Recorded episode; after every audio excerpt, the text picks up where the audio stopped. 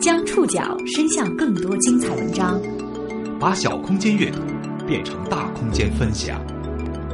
报刊选读，报刊选。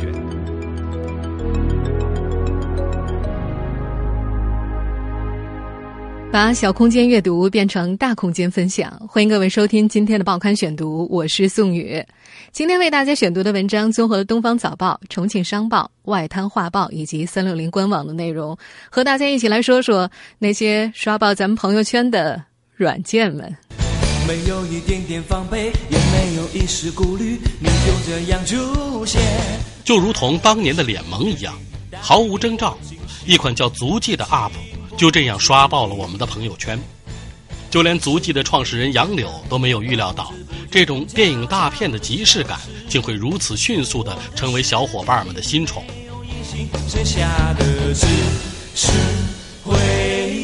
这些年，你我的朋友圈都曾被一个又一个的软件刷屏，就像一阵风一样。这款新蹿红的软件是止于昙花一现，还是会保持长盛不衰的生命力呢？报刊选读今天为您讲述。那些刷爆朋友圈的软件们。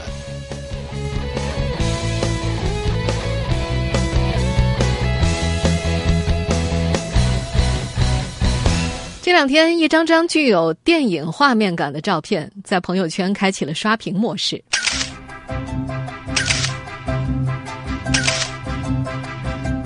仔细看这类摄影大作，不仅画幅比例是典型的电影宽屏模式。画风也加入了电影胶片的独特风格，甚至连文字旁白用的也是中英双语字幕，活生生就是来自某部大制作电影当中的场景截图嘛。实际上，这些电影截图都出自一款手机 App，足迹。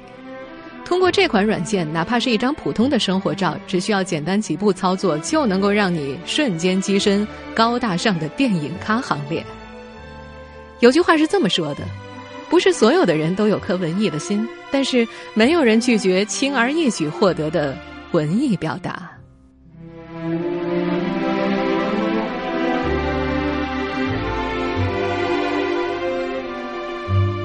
三月十七号的《重庆商报》就讲述了这么两个故事：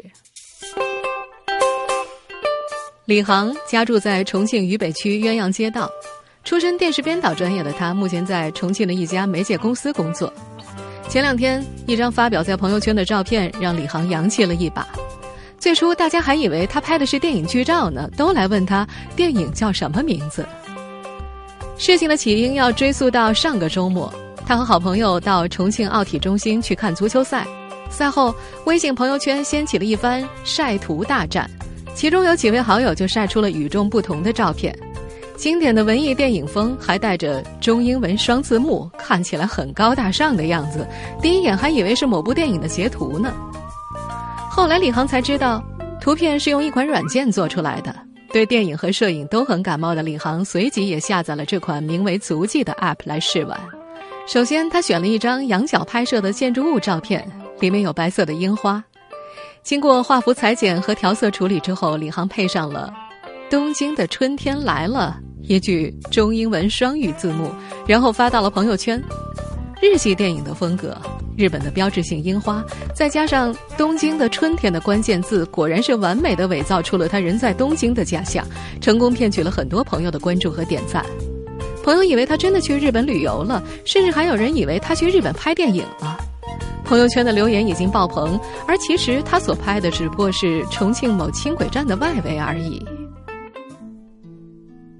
三十二岁的吴坤也是足迹的新用户，他发到朋友圈的一张老照片上面，年幼的他正被母亲抱在怀里。时隔数年后再翻出这张照片，他写下了这样一段话：“也许我们从未成熟，还没能晓得就快要老了。”而在另一张小学集体照上，他配上文字：“尽管心里活着的还是那个年轻人。”吴坤说。一些在现实当中不好说的话，可以通过一些电影台词加上自己的图片，直观的表达出来。家人和朋友看到之后，也会和他互动。图片配台词的方式，在某种程度上加强了交流。他笑称，当别人看到并问起所配台词的意思的时候，若自己不想回答，便说是 App 自动生成的，同时还能够提升格调，让他在他人的面前装一装文艺。收音机前时尚的你，下载足迹是不是也因为上述这些原因呢？我在朋友圈里看到的最典型的表达是：“哦，你们也在玩，那我也来试试。”够有趣，还能显示自己的文艺范儿。十天不到的时间，这款软件在 App Store 的排名从 Top 一千开外蹿升到了免费分类全榜第一，堪称奇迹。如此迅速的蹿红，连足迹团队的小伙伴们自己都被震惊了。报刊选读继续播出那些刷爆朋友圈的软件们。十几天前，足迹还只是一个默默无闻的新应用，这十天经历了可怕的用户激增。是的，在足迹的官方微信公众号上就用了“可怕”这个词。对于这个没有任何准备的团队来说，真的很可怕。他们的服务器整整瘫了四天呢。三月十五号，在进行了数个小时的系统服务器升级维护之后，软件才渐渐恢复正常。当天，足迹的创始人杨柳在接受一家媒体采访的时候说：“我已经三天没睡了，中间休息了一次，大概就两个小时吧。”对于这个迅速蹿红的新软件来说，最大的问题就是他们的服务器根本就承受不了这么大的人流量，已经崩溃了无数次。二零一五年二月七号，足迹发布了二点一点四版本，加入了横向宽屏拍摄、滤镜优化效果、添加中英字幕等功能。正是这次更新，让足迹的玩法跨越小众，进入大众视野。在电影照片的功能正式开始使用之前，足迹的用户还不到两万。而目前，根据足迹官方的数据，他们的总用户数已经达到了两百八十三万。杨柳说，功能刚推出的时候还没有特别火，最开始是很多摄影师以及影视特效的制作人在用，用户量真正开始激增是从三月九号开始的，在最近这一周多的时间里，最高一天甚至有五十万的用户增长量，这种增长速度让杨柳和他的团队万万没有想到。当产品服务器的升级速度跟不上用户增加的速度时，随之而来的就是在用户操作的过程当中不断闪退等诸多问题。这个火爆全国的软件只是一个有着八个人的小团队，负责技术的也只有三个，分别管理后台、iOS 版、安卓版。就像杨柳所说的那样，这点人救火都来不及，恨不得自己就是程序员。足迹他们在拼命招人，未来两周可能会再增加两名技术人员。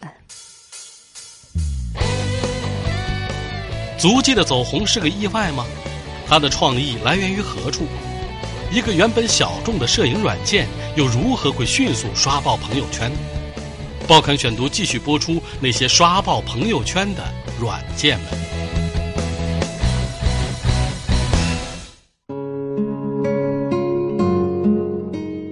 足迹这款 App 的创意源自加拿大摄影师 Christopher Moloney 克里斯托弗·莫洛尼。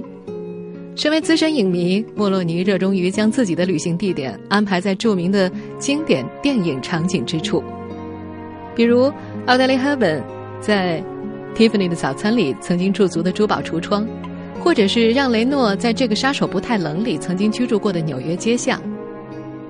莫洛尼将这些场景的实拍照片与电影剧照透视重叠在一起，画面感极强，也为他在网络上吸引了大批拥趸。杨柳正是莫洛尼的粉丝之一，足迹诞生的目的就是为了让更多的普通用户都能够体验莫洛尼的玩法，带着足迹完成自己的旅行记录。足迹的名字原来想定成“痕迹”的“迹”，不过因为 Upstone 不允许重名，所以才改成了“记录”的“记”。不过在团队人员看来，用“记录”的“记”也挺好，有记录生活的意思。二零一四年六月创立之初，这个手机软件只是为了打造一个融合电影和旅游的高端社区。用过这款软件的人不难发现，这款软件的核心功能是电影取景。打开足迹，在发现频道当中可以看到许多电影的取景场地，《霸王别姬》中张国荣经过的各个场景，《辛德勒名单》当中的旧工厂，甚至于失恋三十三天当中的喷水池。足迹用电影将一个个具有代表性的场景串联起来，让很多人在旅途中可以重温这样的经典场景。就如同足迹在启动页面的那句标语一样，像电影一样去生活，才是他们最核心的价值和创意初衷。不过显然的是，足迹那个时候的目标受众相当的窄，因为这样的设定对用户是有要求的，用户既要热爱，而且有能力旅行，也要对电影有着足够的认识和追求。接近半年时间过去，足迹的用户总量不过五位数，这并不是一个可以称得上及格的分数。曾经有投资人这样评价初期的足迹，称这款产品把影视和旅游文化做了跨行业的整合，针对受众的群体相对高端，但是这两个交叉行业的用户基数太小，获取首批种子用户的难度大，很容易被淹没。建议他们换个方向。在那位投资人的评价里，还有这么一句话：创业的时候，选择比努力更重要。到了现在，足迹的创始人杨柳将他们的走红称为偶然，但是偶然的背后也有着不为人知的必然。既然投资人认为问题出在产品身上，那就继续从产品着手，使它变得更加亲切、更加适用。后来走红网络的电影大片创意是在足迹内部每周例行的看电影活动上被足迹的一位编辑想出来的。当时这位编辑给大家拍了一张照片，自己做成了电影的感觉。杨柳看到之后，觉得这种效果是大家都需要的，回去立马就让程序员做了出来。杨柳说：“拍照是为了记录，而记录是为了回忆。人的回忆本来就是以电影化的形式一帧一帧的呈现的。这个功能就是从一开始的前往电影经典一幕朝圣，进化到了每张照片都可以成为经典一幕。开启了大片模式功能之后。”每个普通人都恍然变成了大片主角，走进了电影梦里。在这种模式之下，用户不需要去寻找特定的电影场景，不需要去旅游，甚至不需要专业的摄影，随时随地拿出手机拍张照片，写下自己的心情，创建一张电影海报般的场景效果。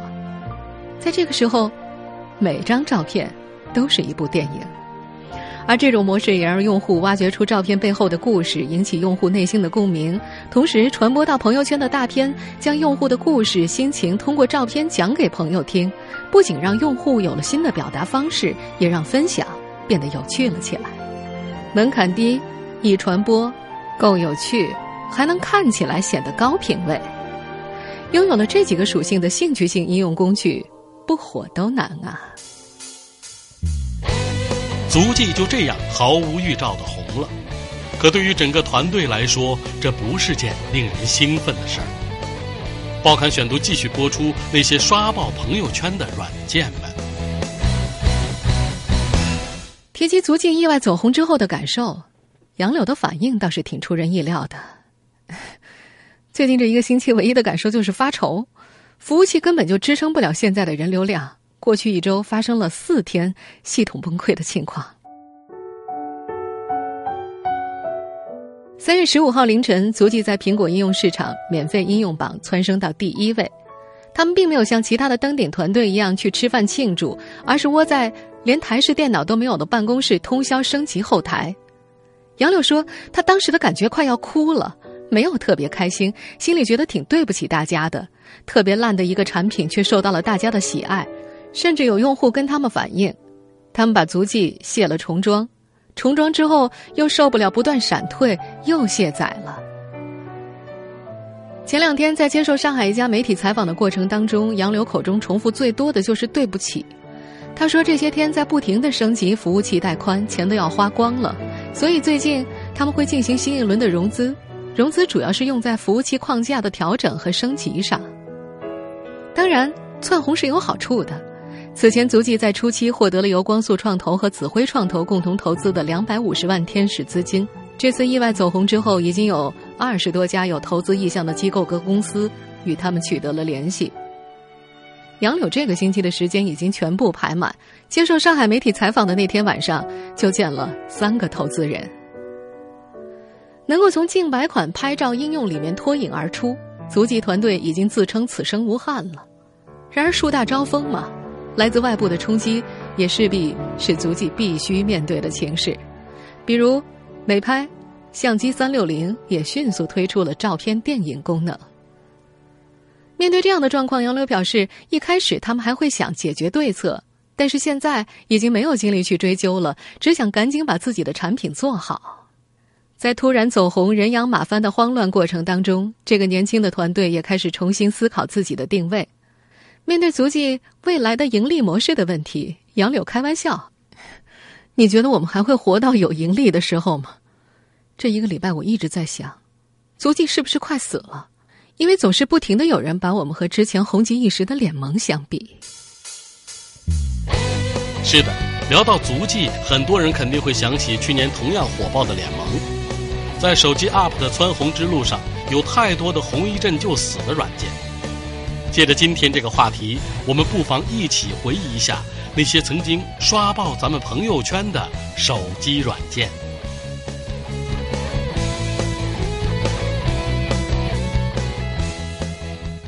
在移动互联网应用市场上，只有两类应用可以保持长周期的生命，其一是社交类产品，另一个是生活工具类应用。还有一类应用叫做兴趣工具类应用，它是生命周期最短的应用种类之一。比如，人们熟悉的脸萌。这一张就是脸萌团队帮我拼的脸，大家觉得像吗？我个人觉得还是挺萌的。我们现在听到的这段内容出自去年六月的电视新闻。最近，手机头像软件脸萌在短时间内爆红，一度登上了苹果手机软件免费下载排行榜第一。那为何它能一夜爆红呢？是不是能够一直这样萌下去呢？足迹窜红之后，人们经常拿它和脸萌相对比。也许你还记得脸萌，它是一款非常有趣的拼脸软件，可以轻松的制作使用者的专属逗乐形象，一度跃居 UP 排行榜的第一位。这款软件有多种发型、脸型、五官、衣服、背景、文字、气泡等素材，可以自由组合，由此能够制作出专属于自己的卡通形象。最火爆的时候，朋友圈一度被脸萌制作的头像刷屏。可惜脸萌团队太过于注重像自己，最终把自己困死在了二零一四年。足迹会是下一个脸萌吗？最近有太多的人在问这个问题了。这个才人还不下跪！你不要命了？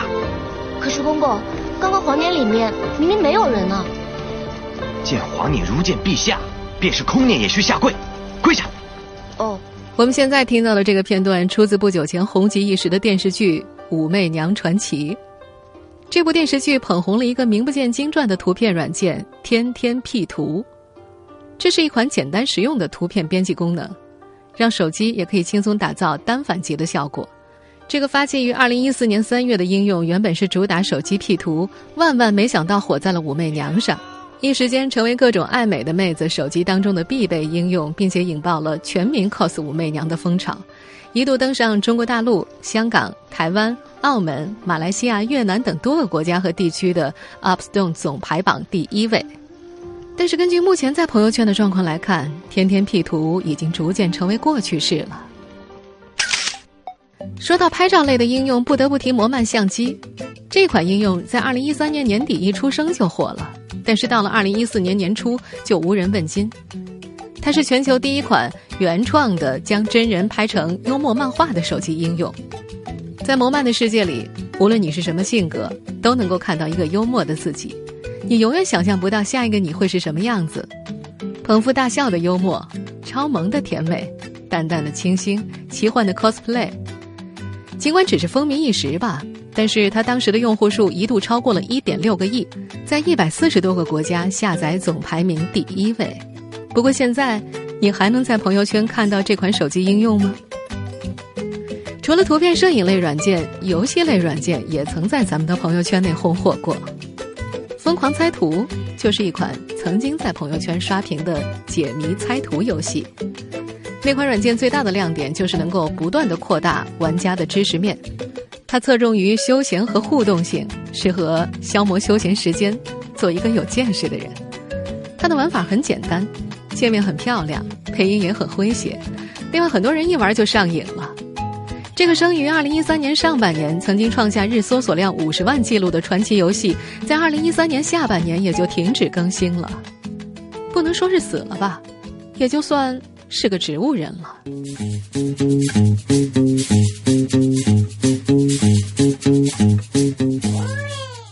或者你还记得另外一个曾经火爆社交圈的 App，匿名社交软件无密。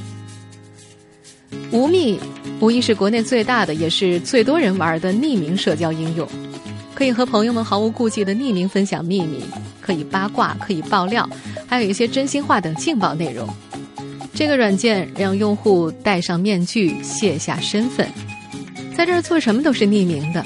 就好像你和你的朋友在参加一个假面派对一样，卸下了身份，朋友们都可以畅所欲言。这款软件在二零一四年三月底一经推出就迅速蹿红，雄踞 App Store 社交免费榜长达一个月之久。这款以吐槽、负能量、互相攻击、爆料火起来的应用，也引发了业内关于匿名社交的大讨论。可是最终呢，时间说明了一切，无力回天。和他一起淡下去的，还有关于匿名社交的那股子呼声。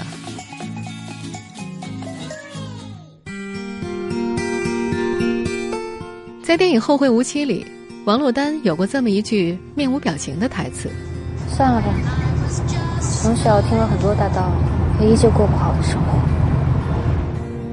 从小听了很多大道理，却依旧过不好我的生活。”如果将场景切换到手机 App 应用的兴衰史上，我们同样可以用面无表情的旁白来做出说明。复制过很多成功经验，却从来没有粘贴成功。上述这些兴趣型的应用可以凭借某个功能很快吸引住用户的兴趣，但是时间久了，用户玩腻了，就会慢慢的失去对它的兴趣。就我们今天讨论的主角。足迹本身而言，这个 App 目前最吸引用户的功能就是大片模式。但是，当用户对这个模式的兴趣衰退了呢？在这个问题上，可能是因为成绩来的太过于容易的缘故，杨柳和他的团队有一种尽人事听天命的超脱。他们在自己的公众微信号上留下了这样一段话：“真的不知道大片模式之热能够走多久，任何产品。”都会有衰落的一天，但是带着一颗热爱电影的心去生活、去探索，可以做的事情应该还有很多。